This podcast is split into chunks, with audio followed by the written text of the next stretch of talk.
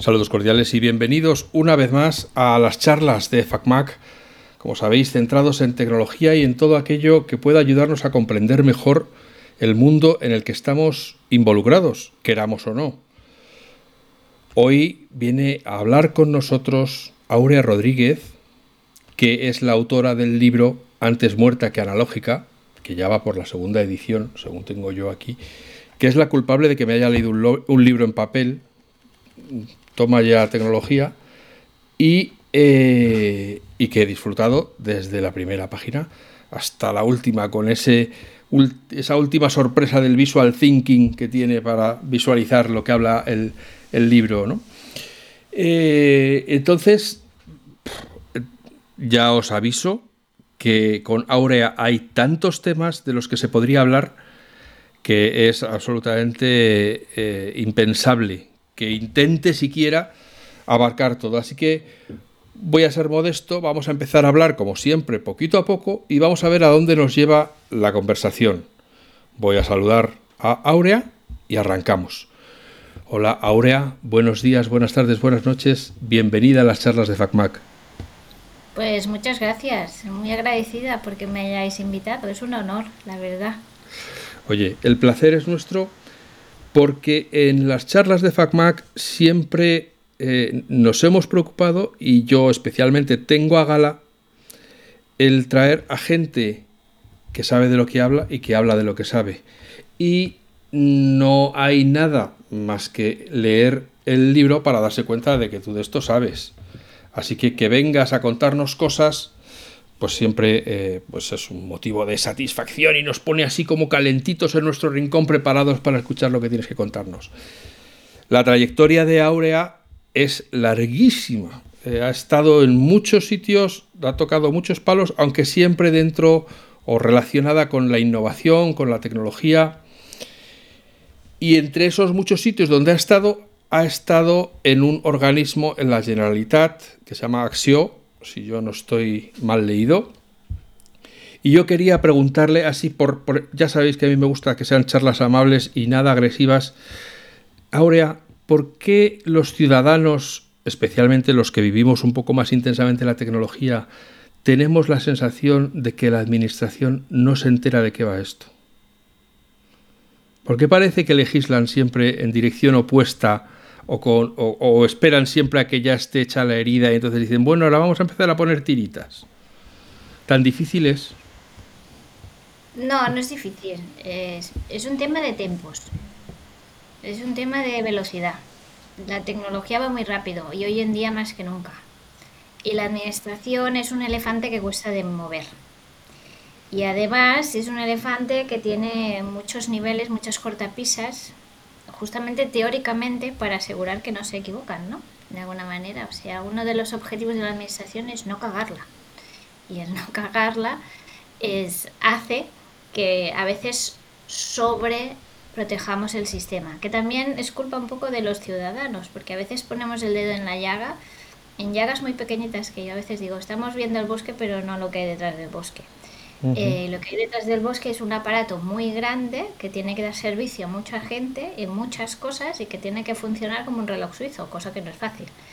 Con lo cual, ah, bueno, cualquier cambio en este sistema tan grande eh, es complicado. Esto por, por un lado. ¿eh? Yo siempre, hay un, hay un número que es importante que yo digo, ¿tú sabes cuántos, cuántos ah, trabajadores tiene Alphabet, que es la, la matriz de, de Google? ¿Antes o después de los despidos? más o menos. Eh, grandes números. Es, tiene en todo el mundo, en todo el mundo, ahora con los despidos igual tiene 18.000 menos, pero antes tenía 118.000 trabajadores. Pues que la Generalitat, por ejemplo, tiene 242.000. O sea, eh, yo siempre digo, la Generalitat tiene el doble de trabajadores que la empresa, una de las empresas más grandes del mundo. ¿Por qué? Porque tienen que dar servicio de a pie, ¿no? Y cuando digo trabajadores son los médicos, los profesores, o sea, todo el sistema. ¿eh? Eh, por tanto, mover 242.000 personas no es fácil, no es nada fácil. Eh, por otro lado, si la sabes mover a bien, imagínate qué poder transformador tienes del Claro. Esa es la cuestión. Y esto escálalo, ¿no? Escálalo a España, a la Unión Europea. Claro, sí, pero tú, tú, dices, es que eh, cuesta mucho moverla. Va muy lenta ya, pero por ejemplo, la inteligencia artificial. No podrán decir que no se ve venir. bueno, lo intentan, pero es que tú imagínate, tienes, por un lado, mm, un sistema del siglo, ya no del siglo pasado. Yo soy del siglo pasado, tú también. Esto me dice mis hijos, tú eres del siglo pasado. Pues pues totalmente. totalmente, sin problemas. Pues que la administración, las premisas de la administración no son del pasado, son del pasado del pasado. Eh, entonces, cambiar todo un sistema que funciona con premisas de hace dos siglos es complicado. Pero si a esto le añades a la tecnología, aquí hay dos premisas. Una es la resistencia interna que tiene el propio sistema, porque estamos hablando de la inteligencia artificial, cómo afecta a los trabajos de a pie de, la, de, la, calle, pero es que eh, transformaría también la administración, porque muchos de los trabajos que se están haciendo hoy en día mm, los haría la inteligencia artificial, que no quiere decir que haya destrucción de empleo, sino hay transformación de empleo que hay muchos estudios que lo explican y que dan cifras y que está lo que hay que hacer es transformar. Pero claro, esta transformación no, no quiere decir ahora vamos a instalar eh, inteligencias artificiales en todos los ministerios o una gran inteligencia No, quiere decir que tienes que coger a la gente que en el caso, pues si en Cataluña son 242.000, en el caso de España pues es, mm, no sé, una cifra enorme. Sí, pues un millón y medio o algo así. Personas que tienes que de alguna manera eh, formar, formar, actualizar, reciclar, recolocar, no sé qué, actualizar y todos unos procedimientos para que esto llegue a, a, pie de calle y que al ciudadano no le afecte para mal, sino que al lo contrario, le afecte para bien. Entonces, Sí que se están haciendo cambios no visibles de adquirir tecnologías e implementar tecnologías, pero no a la velocidad que a lo mejor lo está haciendo el sector privado o que lo estamos viendo en, en, nuestros servicios de a pie de las grandes compañías. Entonces, claro, ahora decir, ahora, por ejemplo, ha aparecido el chat GPT. Está todo el mundo tirándose los pelos de, de, los profesores diciendo, Dios mío, Dios mío. Los, los escritores diciendo, Dios mío, Dios mío. Los músicos, o los músicos o lo que sea. Bueno, vale, ahora dices, vamos a implementarlo a fin de bien. En lugar de verlo como una amenaza, vamos a intentar que todos estos usos los utilicemos en las escuelas. Claro, ¿cuántas escuelas hay en España? Eh, ¿Cómo lo implementan? O sea, claro que va lento porque la tecnología está traspasando de manera más rápida lo que llegamos a comprender. Y entonces ¿Qué pasa? Que, que, que, claro, adelantarse a esto es muy complicado y más un elefante. Entonces, por eso en el mundo de las empresas, las grandes corporaciones se alimentan de startups, porque son más pequeñitas, porque son más ágiles, porque son más atrevidas, tienen una visión más, más, más actualizada, ¿no? Quizás pueden probar las cosas más rápido. Claro, en los mismos Google, todas estas empresas grandes se alimentan de otras, porque ellos mismos son elefantes. Por eso ahora tenemos los, los despidos estos con unas cifras que nos parecen alucinantes, porque claro. Se han dedicado a contratar a todo el que encontraban por delante. Con lo cual, por eso tenemos una visión de que la administración pues va lenta, va lenta con la tecnología, pues que la tecnología va rápida. O sea, y, y después tener gente preparada que entienda, que comprenda, que legisle, que se adelante esto no es tan fácil ni tan, ni tan obvio. Ni tan obvio. O sea, para, para poder legislar tienes que tener expertos eh, profesionales que te digan exactamente qué es lo que tienes que hacer o qué puedes hacer o qué supone o qué te supone a ti porque tú no funcionas como una empresa normal es una administración y tienes una serie de obligaciones que una empresa privada no tiene que esto yo lo he vivido en primera persona, ¿no? Yo cuando antes, antes de ir a la administración decía, qué lentos son, por Dios. y cuando estuve allí y veía cada cosa que tenía que hacer, cuántos procesos internos tenía que pasar, cuántas validaciones y cuántos interventores, entonces entendí por qué Pero eso, Eh, es, iba tan lento. pero eso es lo que se llama eliminar trabas. O sea, lo- realmente lo primero que habría que hacer, me imagino que tú eso lo cuentas ahora, pero lo viviste con frustración. Porque no hay, no hay manera de que una persona que tiene las ideas claras y que sabe lo que quiere hacer se encuentre con que todo hay que validarlo a través de 50 pasos, de manera que para cuando llega el 50 ya está obsoleto. Y habría que volver a empezar otra vez el proceso. Entonces, lo primero que habría que hacer eh, sería aplicar ahí una navaja de Ockham y empezar a quitar cosas que no sirven para poder decir, bueno, el objetivo es llegar al mercado, llegar a la sociedad. Pues todo lo que me detenga, eso me imagino que tú como persona lo vives con frustración en la administración y me imagino que al final llega un momento que dices, mira, ya es que no puedo más. Es que ya no aguanto más esto porque es que no es, no es de lo que yo creo que se podría hacer a lo que de verdad estoy haciendo o lo que se está consiguiendo. Hay tanta diferencia por todas estas cosas que hay que, no voy a decir impedimentos, pero todas estas etapas, todas estas hitos que hay que cubrir. Bueno, aquí hay dos cosas. La primera, y esto yo lo tenía muy claro, y normalmente la gente está en la administración, todo el mundo lo tiene claro, es que mm, tienes en tus manos dinero público. Y hay que ir con mucho cuidado y, y respetar las reglas, ¿no? O sea, esto es lo primero. Entonces, por eso hay muchos controles, muchas cosas que entiendes que se hagan porque, porque puede pasar. Dicho lo cual, eh, también eh, hay que entender que cuando tú, por ejemplo, das una ayuda o, generas unos, unos incentivos, si estos incentivos llegan poco mal y tarde o generan o no generan el impacto que tú quieres, no sirve para nada. Más bien al contrario, hace el efecto contrario, que la gente acaba cabreada. eh, has generado una obligación que a lo mejor no deberías, con lo cual mm, sí que es verdad que, que hay que ir cambiando la administración y que, y que, y que esta administración, en lugar de tener controles ex ante, pues tendría que tener controles ex post y en base al impacto que tiene, no al control previo, que es la cultura que tenemos nosotros aquí que es la, la cultura del control previo. Cuando digo aquí es Europa, ¿eh? no, es, no es ni Cataluña ni España, es Europa. ¿Y qué pasa? Que cuando tienes controles ex ante, que quiere decir antes de, pues claro, vas parando las cosas, ¿no? De alguna manera. Entonces, esto es un cambio que ya empieza a ver, empieza a ver, bueno, lo vimos con el COVID, que dijimos, ostras, aquí sí que no podemos estar, estar haciendo según qué, y hubo, eh, bueno, una flexibilización en cuanto a las licitaciones para la compra de materiales EPI, porque es que si no, no llegaban.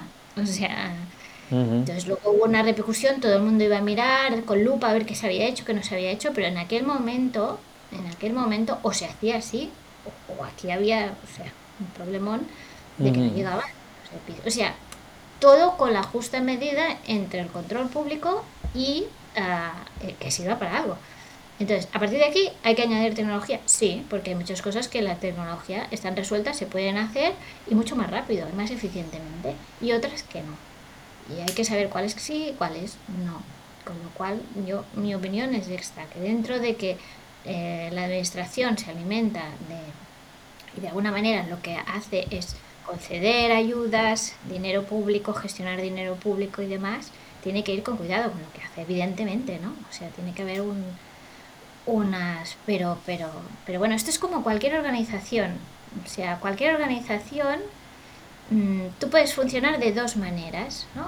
Una es el empoderamiento de la gente, ¿no? O sea, la mayoría de, de, de, de compañías exitosas son las que empoderan a la gente, son las que empoderan a la gente con sus deberes y sus derechos, ¿eh? No, que empoderar no quiere decir a lo que te dé la gana y tal, sino tú estás en esta organización, pero dentro de tus responsabilidades te tienes que hacer responsable y eres libre para pensar, generar, etcétera, etcétera, y colaborar con tus compañeros, ¿no?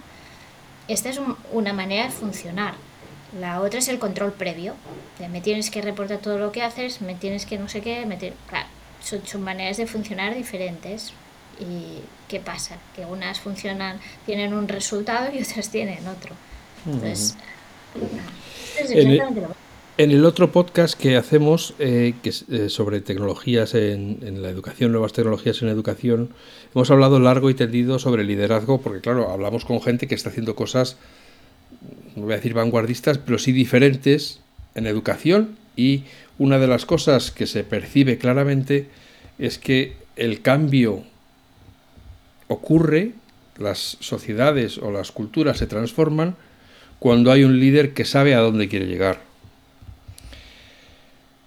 El líder luego además tiene que crear equipo y tiene que convencer a los demás y los demás tienen que querer seguirle, ¿no? No sirve de nada ser un, un líder despótico porque lo único que consigues es lo contrario, ¿no? Tienes que saber crear equipo, pero esto es un efecto aplicado a la administración en general a, la ineficiencia en cuanto a la transformación digital de que los eh, directivos de la administración la mayor parte de las veces son nombramientos políticos y no mm, gente que está en, el, en, la trinchera sabiendo de, qué se está tratando y cómo hay que llegar rápidamente al, mercado o, no.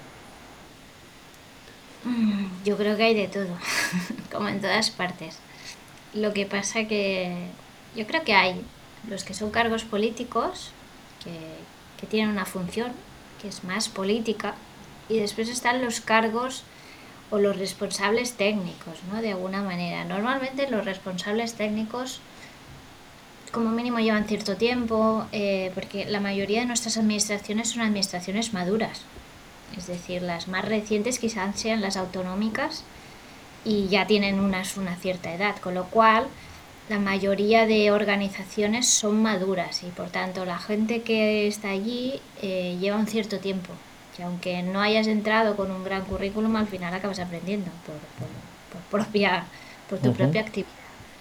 Entonces, de profesionales, yo siempre lo digo, de profesionales hay de todo tipo, de buenísimos, buenos y, de malos. O sea, pero aquí en cualquier organización hay un estudio que me parece que es de, del MIT, que han estudiado no sé cuántas millones de organizaciones, empresas, fundaciones, organizaciones públicas, privadas, de todo, y llegaron a la conclusión que seas pequeño, grande, mediano, de cualquier tipo, de cualquier sector, más o menos en las organizaciones siempre hay entre un 10 y un 15% de gente brillante que estira, que son los que te estiran, líderes, ¿no? que te estiran de, de las cosas. Más o menos un 60-70% de gente que hace su trabajo, que va siguiendo y que más o menos. Y entre un 5 y un 10% de gente tóxica. Y esto, que son los que progresan normalmente. Bueno, eh, ya entendemos todos lo que quiere decir, pero quiere decir que cualquier tipo de organización, pequeña, grande, mediana, pública, privada, por estadística te tocan. si eres más pequeño, tienes menos tóxicos por, por, por un tema de porcentaje, ¿no? Pero, pero seas como seas, tienes todo tipo de gente. Entonces, yo cuando decía, no, la administración, digo, yo la gente, eh, yo he trabajado con gente, tenía en mi equipo gente buenísima, o sea, buenísima que decía, ¿qué hacéis aquí? Pero en sentido positivo. Eh, y trabajamos mucho y nos lo pasábamos también bien y tenían una vocación de servicio al país. Eh, que esto en la, en la administración pública es lo que se necesita, ¿no? Y hay mucha gente así. ¿Hay mucho cafre? También, pero es que en la privada también, ¿eh? que, tampoco, no es que vayas a trabajar a, no digo nombres, pero a según que empresas de 35 y te encuentres allí la flor y la nata. Totalmente, sí, sí, además. Eh, y bueno, es un poco esto, pero mm, sí que es verdad que la, la, con la transformación digital y todo esto, eh, debería de alguna manera verse como, como un revulsivo de ciertas cosas y como una oportunidad de revulsivo de ciertas cosas, porque sí que es verdad que en la función pública, como está todo tan encorsetado, la posibilidad de hacer cosas nuevas es muy complicada y la gente pues como yo, que siempre estamos dándole al coco y siempre tenemos ideas nuevas, pues es, es complicado, es complicado, es complicado. O sea, yo, yo he llegado a la conclusión que no estoy diseñada para esto. Pero no quiere decir que de alguna manera no se pueden hacer cosas, que sí que se pueden hacer y, por ejemplo, mm, hay la preocupación y se nota que se están intentando buscar las maneras de hacer cosas como más ágiles, más... más Lo que pasa que hay un tema que es la velocidad. Y si no ponen la velocidad todo crucero, es que nos van a pasar la mano por la derecha, por la izquierda, por la del centro, el resto de países. Y esto hay que verlo así. O sea, la vieja Europa o se pone en las pilas o no será vieja, sino será milenaria. ya se me van amontonando las preguntas. Eh, vamos a ver, transformación digital. ¿Alguien alguna vez ha echado una suma de cuántos millones de euros llevamos invertidos en transformación digital? O sea, ¿no, no habríamos tardado menos tirándolo todo y empezando desde cero? Porque yo veo que todos los años, todos los gobiernos cogen la pala de los millones de euros, vengan de Europa o de donde los saquen, y empiezan a echar millones a la transformación digital, que tampoco es que se vea mucho. O sea, no es que digamos, joder, ¿cómo estamos transformados ya después de, no sé, que llevamos 15 años transformándonos digitalmente? Se puede decir que se, que se sabe que la digitalización es algo que, que es inevitable desde hace 15 años y, aquí parece que seguimos un poco igual. ¿Por qué? O sea, yo no, ya esta pregunta se la hice a Borja Suara, perdón, en un, en un podcast anterior. Está claro, por ejemplo, la administración, está muy claro que se ha digitalizado y que, pues como él decía, ya nunca querríamos tener que volver a ir a sellar un, un formulario a una, a una ventanilla. ¿no? Estamos muy contentos con hacerlo por Internet. Pero para todo lo demás, la pequeña y mediana empresa que no paran de aprobarse créditos y incentivos y para que se digitalicen, ¿no sería mejor dejarles ya que se murieran y que, y que nazcan nuevas empresas que cubran esos, esos eh, huecos ya digitalizadas de nuevo cuño? Eh, a ver, por partes. Porque de lo que has dicho no estoy nada de acuerdo. Muy bien, ahora estamos aquí. Ahora te lo argumento. Bueno, primera, la transformación digital yo la incluyo dentro de lo que es innovación, ¿vale? Porque mucha parte de la innovación es tecnológica y estamos sub... Eh, de alguna manera, la inversión es mucho menor que cualquier de otros países y de hecho en la carrera por la innovación que se está llevando en el mundo, porque no deja de ser una carrera por, por ver quién es más innovador, porque es quién es más competitivo de alguna manera, eh, España no está en, el ranking de inversión, está de los más bajos. ¿Y qué pasa? Que no, no es que la inversión sea sinónimo de, es decir, tú puedes ser muy creativo con poco dinero y de hecho los españoles lo somos, o sea, somos eficientes en cuanto a a esto, pero por muy eficiente que seas no puedes competir con ciertos valores. Esto en cuanto al porcentaje. Entonces hay un objetivo, que era el objetivo de 2020, que era llegar al 3% de inversión en innovación, que esto incluye la parte digital, ¿vale? Este objetivo no se ha llegado y se ha vuelto a poner, ¿no? De alguna manera, el 3% es entre lo público y lo privado, ¿eh? Que lo que es público es en 1,42, 1,52, a veces menos, depende de, de cómo lo mires, ¿eh? Eh, ¿Qué pasa? Que hay países pues que están llegando al 5%. Entonces, cuando vemos los rankings de innovación, por ejemplo, el otro día me preguntaban, yo decía, no, Europa. Digo, bueno, Europa como, como toda Europa está tirando, está, está retrocediendo, pero ciertos países de Europa son líderes en innovación. Finlandia, Dinamarca, Suecia, son líderes mundiales en innovación, ellos solos, pero cuando los englobas en toda Europa, cae. ¿Vale? Esto es una consideración. En cuanto al presupuesto, la respuesta es no, no estamos invirtiendo lo que tenemos que invertir en innovación y hace muchos años que no se está invirtiendo en lo que se debe invertir en innovación. ¿Innovación qué quiere decir? Innovación quiere decir coger una idea y llevarla al mercado. La empresa y generar una economía que después da puestos de trabajo, etcétera, etcétera. Que esto es lo que hace que estos rankings de innovación hagan que, haya países que normalmente pues son los primeros que han salido de, la crisis del COVID, son los primeros, o sea, no es coincidencia esto, esto es un tema de ir apostando por una serie de, de cosas y tener una estrategia en este sentido. Por lo tanto, en cuanto a la inversión, no, aún estamos en cuanto a la inversión que le llega a la pequeña y mediana empresa, no, porque eh, digitalizadas me parece que estamos llegando al 55% de las, de, las, de las empresas, o sea que aún no hemos llegado. ¿Hay que dejarlas morir? No, ¿por qué? Si son empresas que funcionan. Lo que hay que hacer es hacerlas más competitivas a través de la digitalización o a través de lo que les supone la digitalización. Porque yo siempre digo, estamos confundiendo la herramienta con la finalidad. No, no, no es yo quiero estar digitalizado porque si no, oiga, a ver, eh, esto que le supone a usted, estar conectado, hacer esto, hacer los trámites, poder hacerlo, le, le, lo que le da es competitividad y tiene que tener un objetivo. Esto es como lo del liderazgo que decías antes. Si no sabes dónde vas, es que no vas a llegar nunca. O sea, por muchas vueltas que le dé pero si después de 15 años aún no se han digitalizado y no ven la necesidad de digitalizarse, pues es que usted no pertenece a esta época.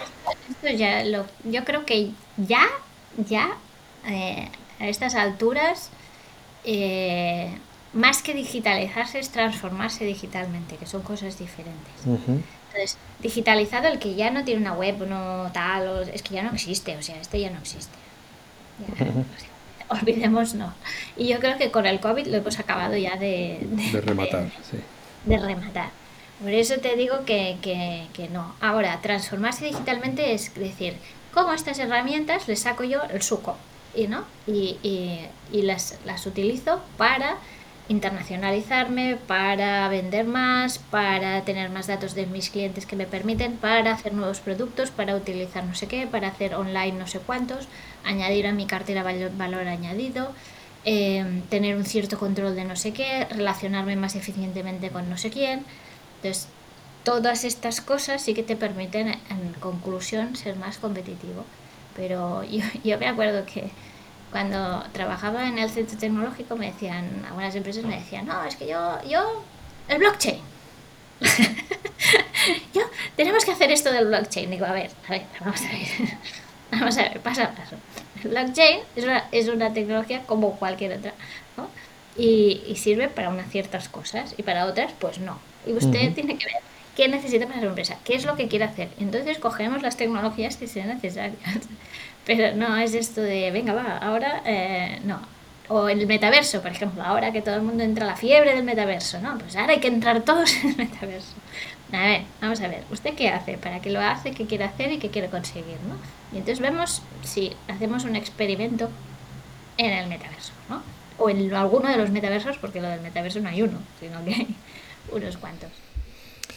Eh, hemos hablado de innovación, de lo que se invierte en innovación, y yo te tengo que decir, continuando con lo de antes, pero todo es política, entonces si tendríamos que invertir más y no invertimos más, ¿qué mensaje está mandando nuestros líderes eh, sobre qué tipo de país quieren que tengamos?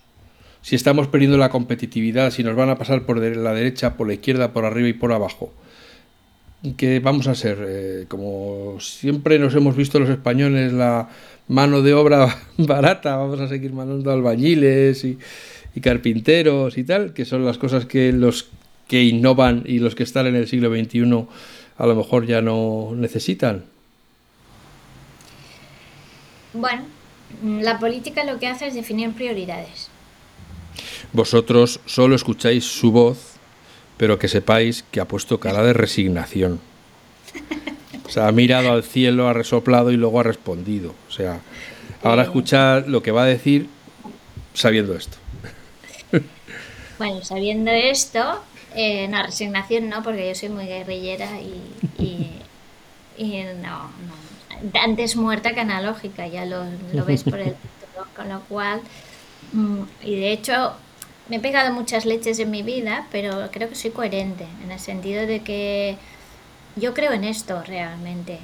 Y creo que nuestro país se transformará gracias a que apostemos decididamente por la innovación. Con lo cual lo he repetido por tierra, mal y Twitter, o sea, allí donde me dejan. Y claro, yo digamos que mm, objetiva no soy en este, en este sentido. Con lo cual es como lo del feminismo tecnológico. Tampoco soy objetiva porque creo que esto tiene que ser así. Pero dicho esto, em, ahora hay una oportunidad, que era los fondos Next Generation, era una oportunidad porque era un mecanismo de transformación del país. No eran fondos para volver a hacer anfiteatros como tenemos en mi pueblo que están cerrados y que no sirven para nada, ¿no? Eh, no, era para transformar el país. Entonces estamos a tiempo. Eh, estamos a tiempo de invertir este, este dinero de alguna manera en crearnos futuro a medio y largo plazo. Pero estos fondos, perdona que te interrumpa, estos fondos son esos que mes y mes no salen en los periódicos diciendo que Europa amenaza con no darlos si no justificamos cómo los vamos a gastar. Vale. Bien, era por, por ubicar. Sí, pero aquí, aquí, aquí, aquí vengo a la conversación, a la pregunta inicial. Europa continúa funcionando con el exante. Y entonces esto es una cadena, al final, es una cadena. Si los de arriba, que al final, eh, en este caso, Europa se ha, se ha endeudado por primera vez en la historia para pagar esto. Entonces, esta es la, la, primera premisa, ¿no? Entonces, esta gente ha dicho, bueno, sí, como grandes problemas, grandes soluciones, ¿no? Como es lógico. Tenemos que ir a una situación que no hace tanto, hace un año y medio, que estamos todos con una crisis, cerrados, etcétera, etcétera, y el, el, el lockdown, el, el, el, encierre que nos que tuvimos y todo esto, pues provocó unas consecuencias. ¿Qué pasa? Que nosotros tuvimos la desgracia... Eh, que nos dieron más dinero, pero ¿por qué nos dieron más dinero? Porque este, este repartimiento de dinero era el que le ha afectado más la economía. O sea, no, no es porque sí, sino porque realmente eran los que más afectados estábamos. O sea, y dijeron, bueno, la economía española tiene un peso muy grande y por tanto hay que reactivarla lo antes posible. Pero vamos a intentar que esta reactivación sea eh, para, para un futuro mejor. O sea, no, no vamos a tapar agujeros, para, para, sino de decir, para que construyan, para tener una economía más estable para próximas pandemias o lo que venga. O crisis de cualquier tipo, la crisis de Ucrania, lo que sea. Sí, sí, estamos con una incertidumbre que cualquier día puede pasar cualquier cosa. Eh, un tsunami, no sé. Uh, hoy en día no sabes muy bien. Entonces, uh -huh. esta era la filosofía de Europa pues muy bien, la filosofía es buena, pero claro, si a esto le aplicas todos los controles europeos y vas bajando, pues ¿qué pasa? Que cuando hasta que llega a mi pueblo, a la pyme de mi pueblo, pues lleva la cosa no sé cuántos controles. Entonces, todos estos controles, pues ponle tiempo, uh -huh. tiempo y recursos, ¿no? Mm, las dos cosas. Entonces, por esto hay un enlantimiento en cuanto a, a qué hacemos, cómo lo hacemos, cuándo lo otorgamos, a quién se lo otorgamos, en concepto de qué, qué controles ponemos, etcétera, etcétera. Pues esto que tiene que ser una, una, una diáspora, ¿no? que, que llegue uh -huh. a todo Cristo, teóricamente, pues claro, está tardando, está tardando más de lo previsto, pero deberían ser todos más laxos en, en, en, en este tipo de controles, pero incluso la opinión pública de no estar diciendo, claro, porque si no hay una disonancia, ¿no? Te exigen que controles hasta el último euro porque si no sales en los periódicos diciendo que tal, pero por otro lado tienes que ir rápido. Entonces hay una disonancia entre, entre esto, que no estoy defendiendo a nadie porque yo no, no, no es en ese sentido, pero sí porque cuando lo vives en primera persona dices, bueno, eh, con estos miembros estos textos.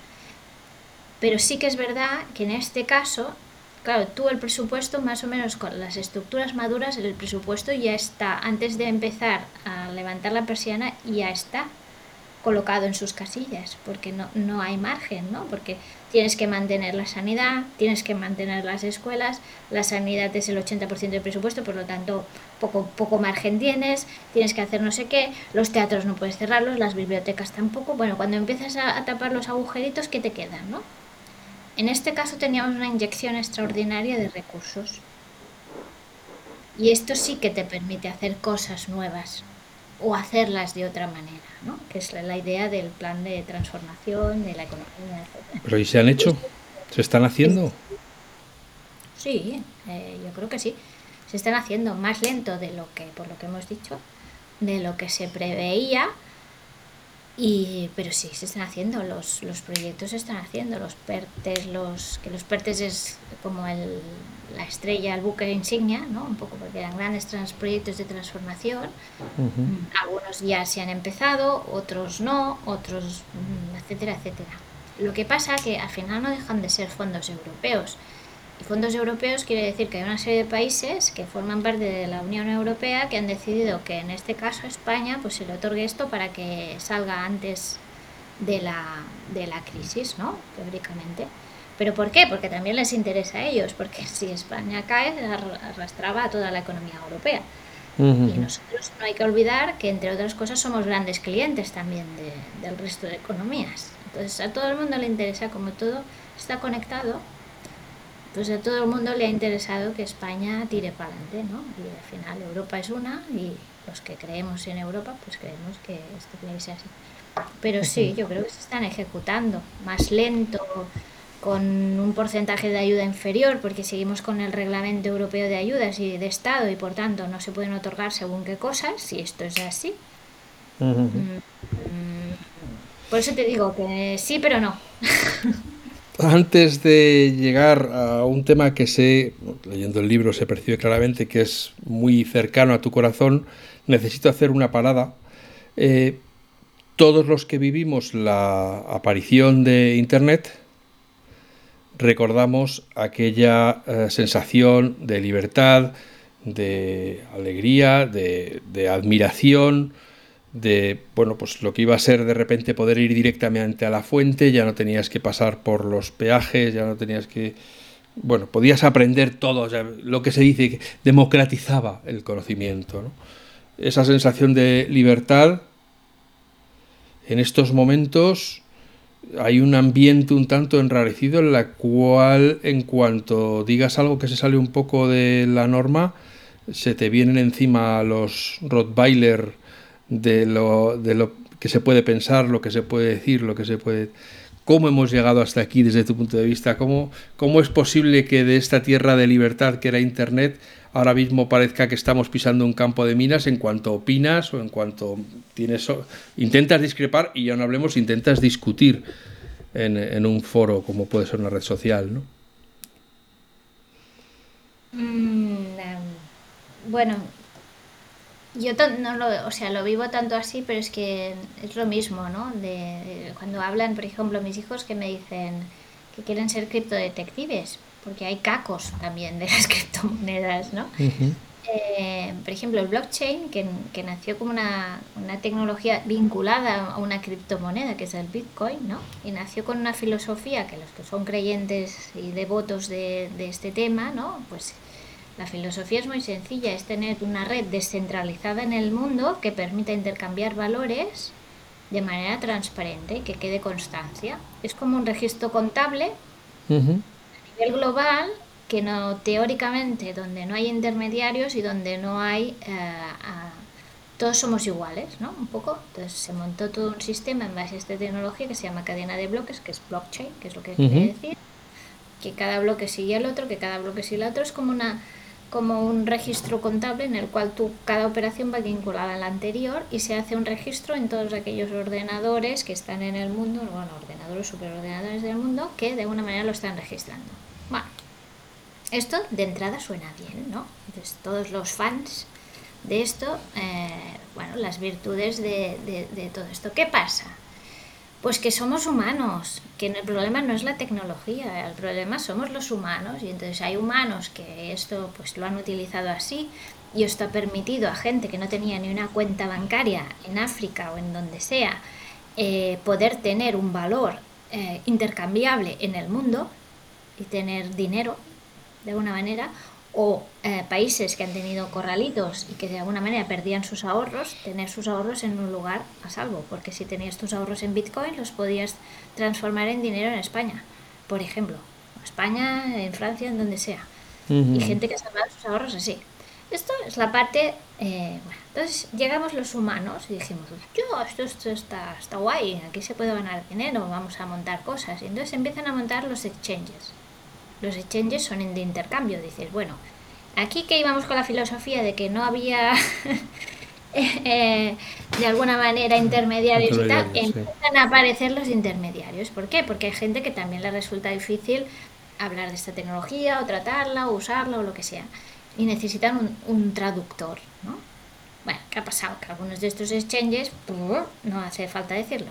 Eh, pues, pero bueno, hemos sido nosotros mismos que hemos creado eh, hemos utilizado la, la, tecnología para mal, ¿no? Es como los drones. Pues los drones pueden servir para muchas cosas, entre otras cosas para matarnos mejor.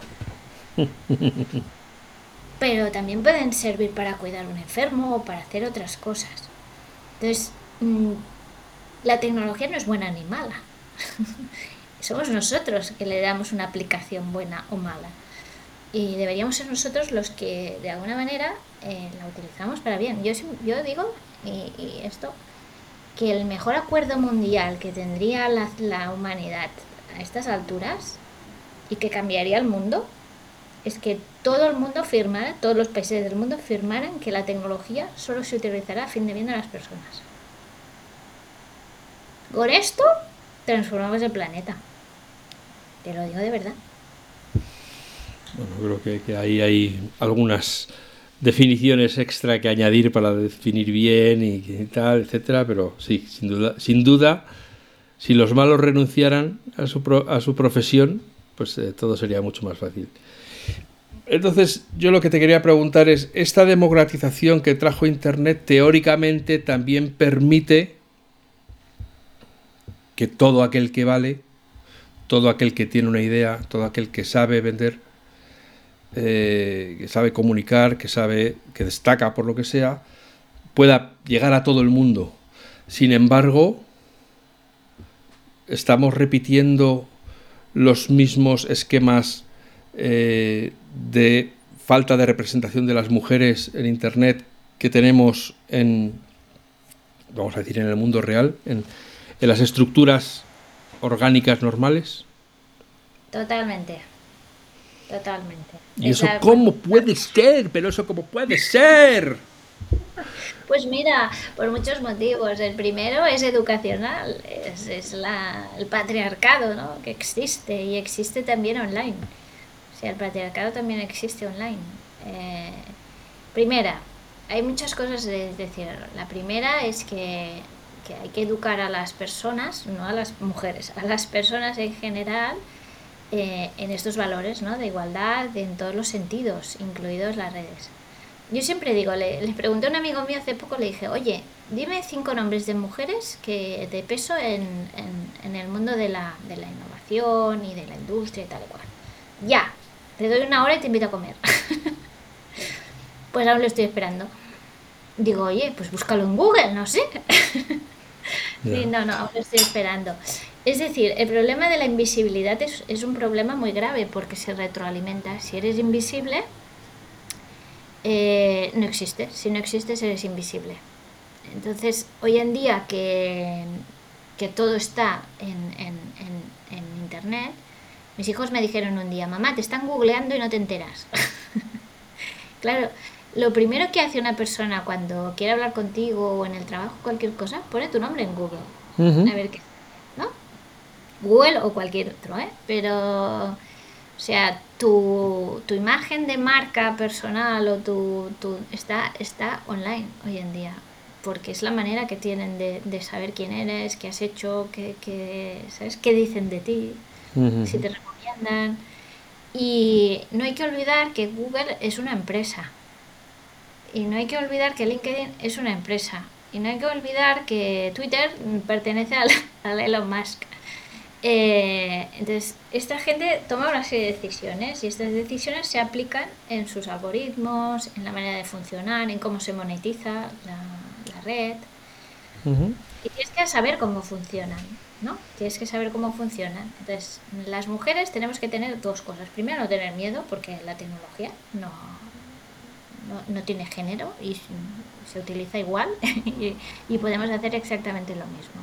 La segunda cosa es que hay que tener eh, referentes y que hay que romper los, los tabús preexistentes. Es decir, mmm, cuando yo hablo de las mamá hackers es porque la gente como yo no tiene pinta de hacker, o sea, yo no, tengo pinta de hacker.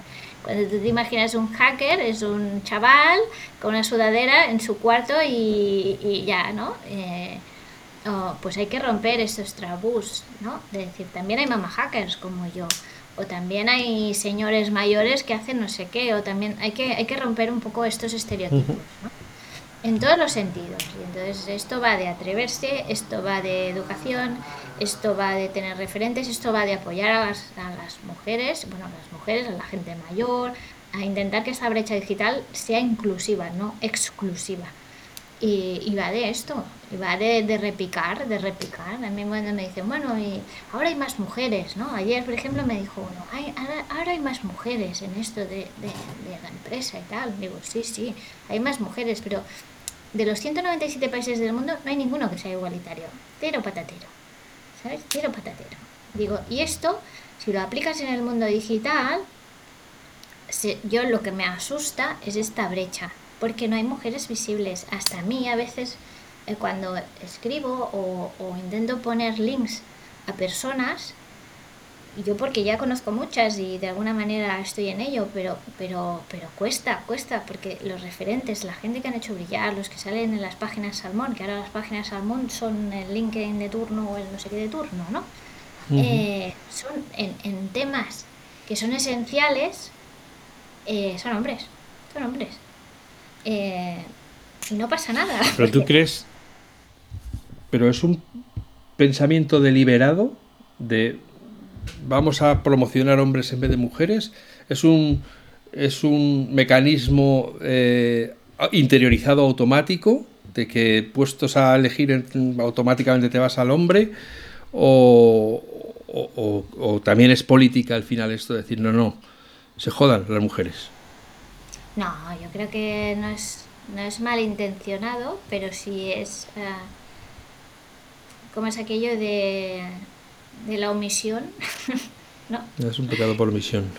Es pecado por omisión, exactamente. Entonces, no, no, es que es, es, un tema cultural, totalmente. Mira, yo tenía, eh, en mi equipo tenía eh, ocho gerentes, ¿vale? Y todos dependían de mí, todos eran hombres, y todos eran, la mayoría eran mayores que yo. Y cuando íbamos a las reuniones, era muy divertido, porque iban todos con su traje y, todos tal, y yo, bueno, yo voy vestida normal, de, ¿no? Entonces, cada reunión que íbamos se dirigían a ellos primero.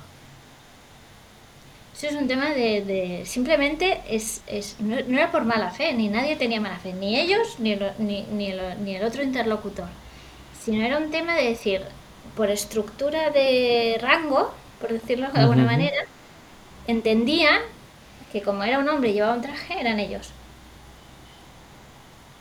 Y era tan tonto como esto, que a mí pues, se aclaraba y ya está. Pero, pero, pero era tan tonto como esto. Y esto, si lo aplicas a todos los niveles de tu vida, a los algoritmos reputacionales, que es cómo funcionan las redes, a los algoritmos no reputacionales, que es cómo funcionamos las personas, que también tenemos nuestros propios algoritmos, y pues esto hace que haya una brecha. Y a mí lo que me preocupa es la brecha tecnológica, que es decir, que en este mundo de la tecnología, y por eso digo que soy feminista tecnológica, hay muchos tipos de feminismo, el mío es este, eh, que repicar para que las, las mujeres entren en este mundo de la tecnología, ¿no? Y que que de alguna manera entren y que adquieran responsabilidades, que haya empresarias en el ámbito de tecnología, que haya mujeres visibles que hablen de tecnología, que la practiquen, que hagan, que, que, de todo, porque las hay. Eh, y que estos referentes vayamos replicando. ¿Por qué? Porque esta es la economía que nos viene. Y la mejor cosa eh, que puedes hacer para una persona es tener un buen trabajo. O sea, es lo que empodera más a todo el mundo. Ya te digo. Y si además está bien pagado, ya. Marciano o marciano. Con lo cual, eh, esto es lo que, lo que importa. Entonces, meterse en este ámbito, repicar, equivocarse, que no pasa nada, que todo el mundo se equivoca. Eh, eh, y, intentar y dar la cara y mandar y, y tirar para adelante, invertir, invertir en ti misma y, salir en las redes y tener, o sea, de alguna manera yo no he tenido ningún problema nunca en las redes, te lo digo de verdad. nunca. Eh, en sentido de que siempre, bueno, yo soy muy respetuosa, pero, pero la gente conmigo también. Eh, evidentemente hay trolls y troyanos, que esto es lo que digo yo siempre, ¿no? Pero esto en las redes y fuera de las redes, o sea, gente con mala hostia hay en todas partes. Y, pero, eh, y que sean cobots, pues en las redes también hay. Con lo cual hay que saber distinguirlos, ¿no? Y decir, bueno, estos robots, pues hay que eliminarlos. Pero no, no es, es, un tema de empoderamiento y de, de, salir y de ayudar. O sea, la omisión no vale. Cuando ves una cosa así o tienes el poder por cambiarlo o eh, en tu empresa ves que la cosa no pues hay que, hay que, hay que forzar las cosas. Por, por generación espontánea no, no se arreglarán. No va a ocurrir. No, no, no, no. Seguro. Seguro. Porque yo lo digo, digo, yo cuando me gusta el mundo este del blockchain y cuando voy a algunas reuniones o todo esto, digo, es que parezco la, la tieta. Sacas tus agujas, tu, tu bola de lana y te pones allá a tricotar en una esquina. Sí, porque digo, todos podrían ser mis hijos, pero, pero en, sentido divertido, ¿no? Decir, son todos hombres jóvenes y tal. Digo, es que parezco la tieta de todos estos. Sí, sí, sí. Otra de las cosas dentro de este no sé, es como, yo qué sé, pasar el, cepillo sobre los hombros que estamos haciendo sobre todos estos temas de la tecnología que nos apasionan. Eh, eh, me venía, leyendo tu libro, me venía a la cabeza la frase del que inventen ellos, ¿no? Y, que, y, el tema de la, no de la soberanía energética, que también tendría aún mucho de qué hablar, sino de la soberanía tecnológica, de, de cómo estamos por este buenismo que hablábamos antes de europeo, de vamos a ser eh, todos inclusivos y vamos a, a, ceder a los intereses de Menganito y de Zutanito para que no haya, no vaya a ser que nos piensen que es algo raro, pues resulta que estamos renunciando a nuestra propia autonomía, nos estamos hipotecando cada vez más en manos de Estados Unidos, de China, probablemente dentro de unos años de la India y nosotros aquí en medio, como tú decías, eh, o nos ponemos las pilas o, Europa no tiene buena perspectiva. ¿no? Totalmente.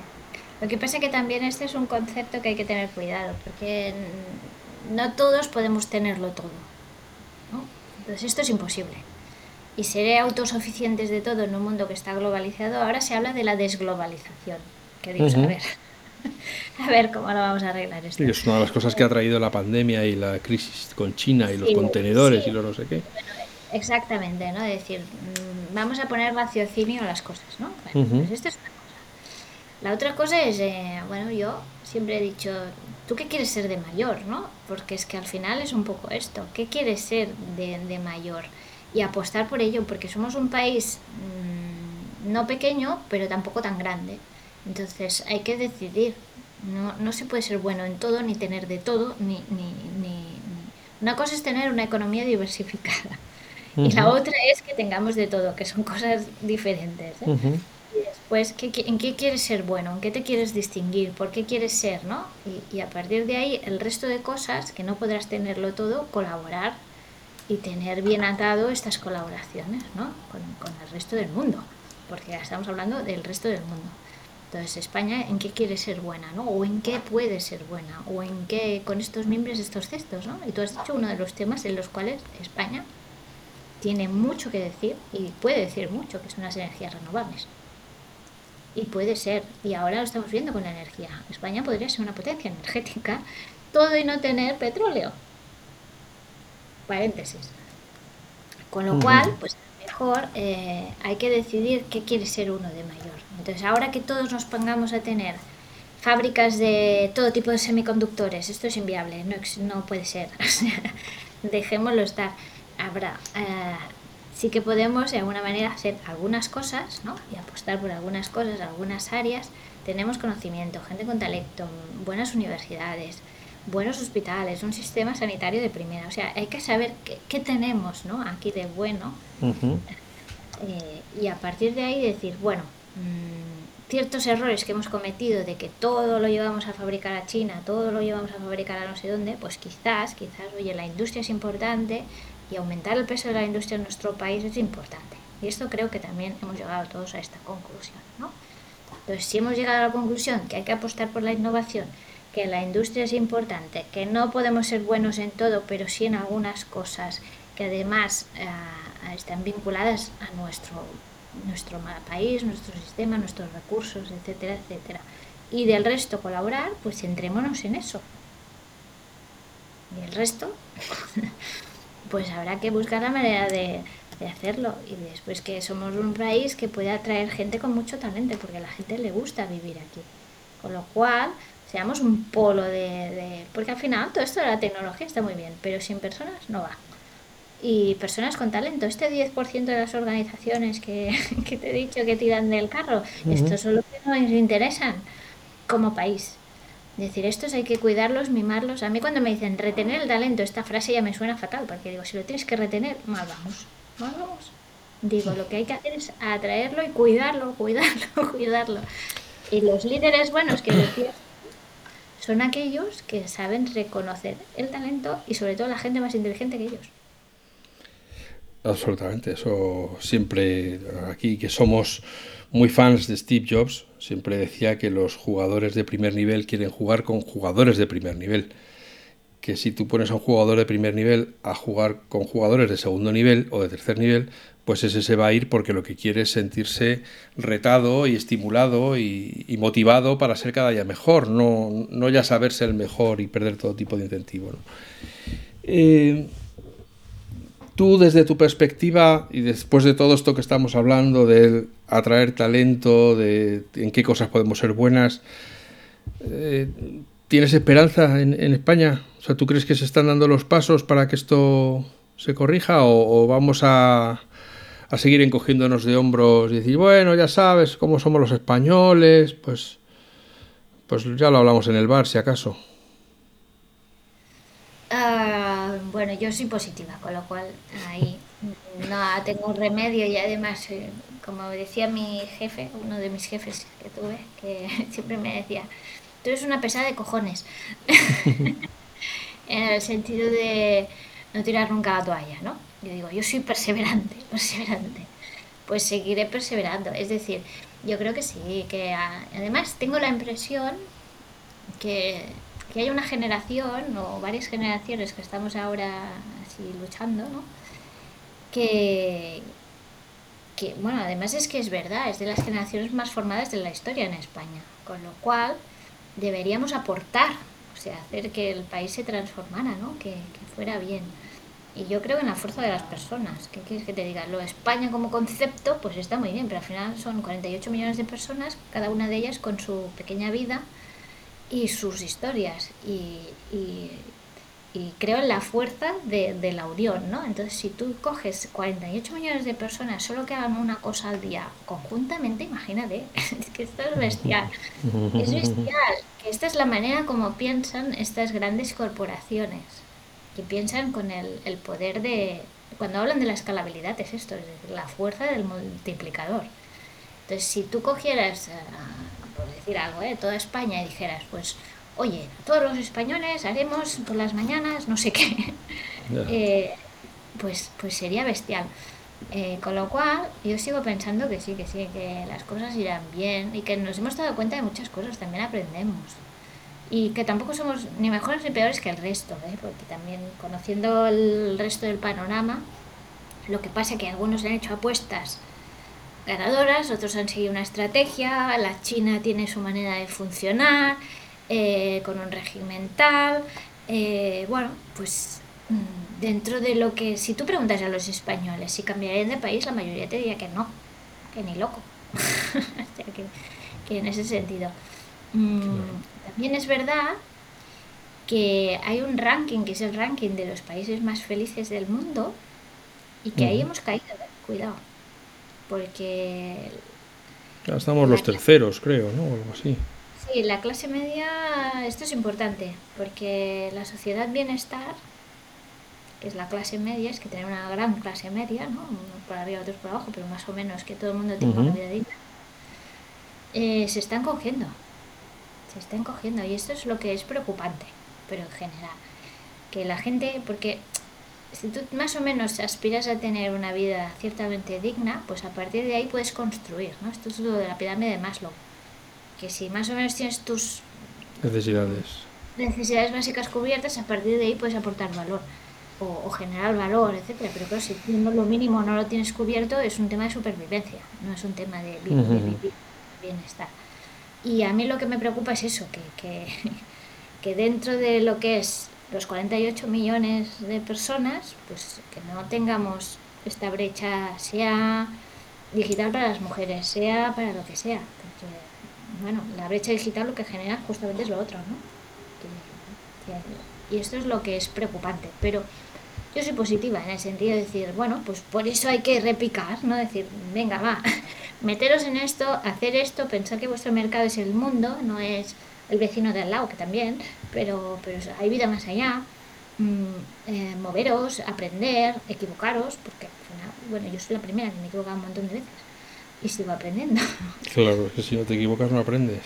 No, exactamente, exactamente. Entonces con esto yo creo que, que sí, que sí, que eh, el año 2022 es el año de la historia de la humanidad que más conocimiento se ha generado. Ah, me imagino que a, a, punto de ser superado por el 23 y luego por el 24 y luego por el 25.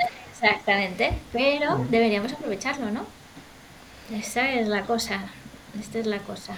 no sé yo si, si tenemos tiempo para tanto. No sé si nos da la vida para, para aprovechar tantas cosas. No, no sé, no sé. Yo, si eso, yo has empezado diciendo que yo sé muchas cosas y yo cuando has dicho esto he pensado, no, no, yo solo sé que no sé nada. Claro, efectivamente. Eh, amigas, amigos, eh, esta es Aurea Rodríguez en este espíritu de reflexiones eh, de, de, una persona que ha estado desde la atalaya viendo cómo están los temas. Si os interesa podéis encontrar su libro antes muerta que analógica de la editorial Hor Orsori o Horsori, no sé cómo lo dirán. ¿Es H aspirada o H Orsori? Orsori. Y, yo os lo recomiendo porque se lee rápido, se lee bien, tiene muchísimos eh, capítulos breves. Espérate que voy a decir. Cap 14 capítulos breves Mm, mm, divididos en pequeños eh, tramos para ir abordando los distintos aspectos de cada, de cada uno, sobre todo lo que tiene que ver con esta eh, tecnología, la digitalización, la innovación, el progreso, el futuro, la humanidad, la mujer. Uf, madre mía, menos mal que ya me lo he leído, que si no me estaría dando cansancio. Bueno, pero te has reído, te has reído. Me he reído, me he reído, sí, sí, tiene tiene sus momentos. Así que muchas gracias a Aurea por haber encontrado este rato para venir a hablar con nosotros y a vosotras y vosotros que estáis ahí cada semana fielmente escuchando estas charlas, como cada semana, desearos que seáis felices, que seáis buenas personas y que nos escuchemos de nuevo muy pronto. Gracias.